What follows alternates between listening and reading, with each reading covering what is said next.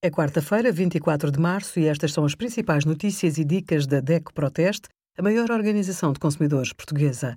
Hoje, em DECO.proteste.pt, sugerimos quem vai ser vacinado contra a Covid-19 e quando, como renovar o cartão de cidadão perdido ou caducado e o nosso simulador do valor da imunização em caso de despedimento.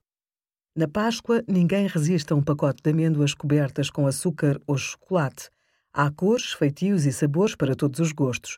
Do ponto de vista nutricional, a amêndoa é muito rica, mas bastante calórica. 100 gramas fornecem cerca de 620 quilocalorias. Este valor deve sobretudo ao elevado teor de gordura. É também rica em proteína e fibras.